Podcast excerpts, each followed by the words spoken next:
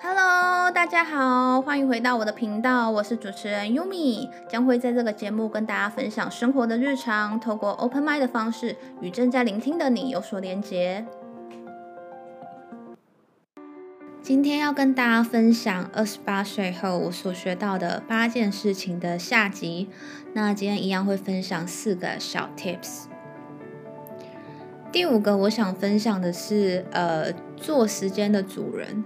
我发现有很多人会花很多时间在 social media，然后 po 自己的一些状态啊，然后去哪里玩，还是做了什么事。然后其实我后来发现，social media 有时候会绑架我们的一些零碎时间。例如说，我想去做一件事情，可是我还是会不由自主的去看我的手机。然后那些零碎的片段，很容易让我再去做一件事情的时候，就是花更长的时间。所以后来我就尝试把呃 social media，就例如说把网络关掉，然后真正的去做那件我应该做的事情。反而会变得更快速，然后我一样会花很多时间跟自己相处，然后做自己时间的主人。有时候如果你没有把自己照顾好，那时间都花在应付别人身上，你会你会感觉到很累。就是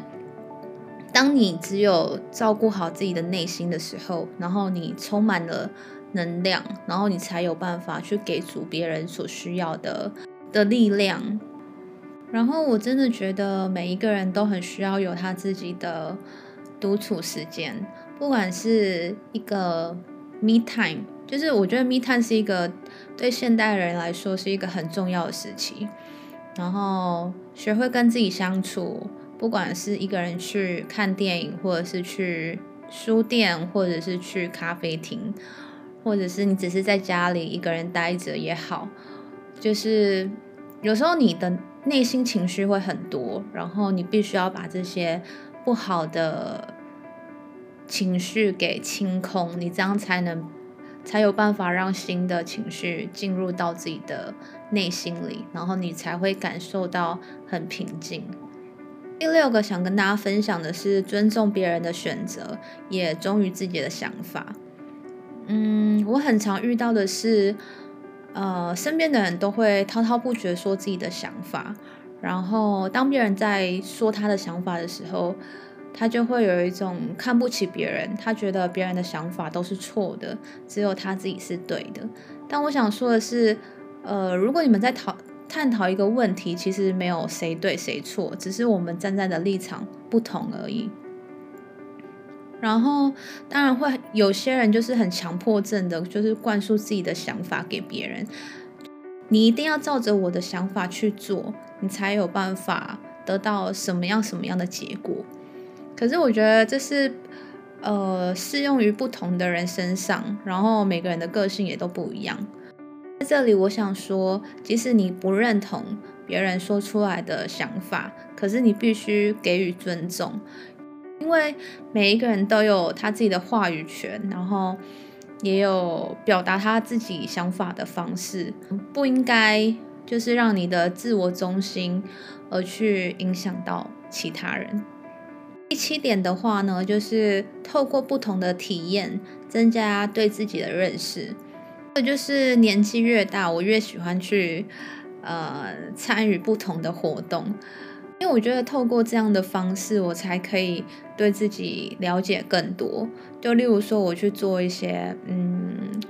假如说我挑一个运动好了，然后它是瑜伽，然后在我还没有做之前，我对它认知也许是一个很静态的活动，然后我对它一点都不了解。可是当我去做的时候，我就会知道，哦，我的身体告诉我说。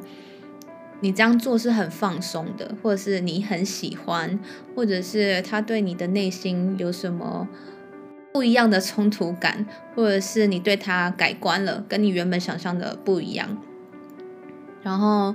你可以去透过不同的体验，然后不同的角度，让自己就是有所成长。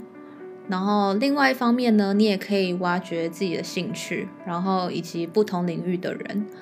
有时候我觉得透过不同的体验，你可以更加的喜欢自己，因为你可以知道自己很多不同的面貌，然后你会发现自己的潜能，或者是你会发现哦，随着自己的年龄不一样的时候，你喜欢的东西也会开始不一样。然后借由你去体验，然后发现一个自己喜欢的东西，然后再由这个喜欢的东西深入的探讨。这个东西所对你带来的生活价值，所以我很鼓励大家，就是不要处在一个安逸的状态，而是多去尝试，然后让自己发现有不一样的自己。然后第八个呢，就是创造力很重要。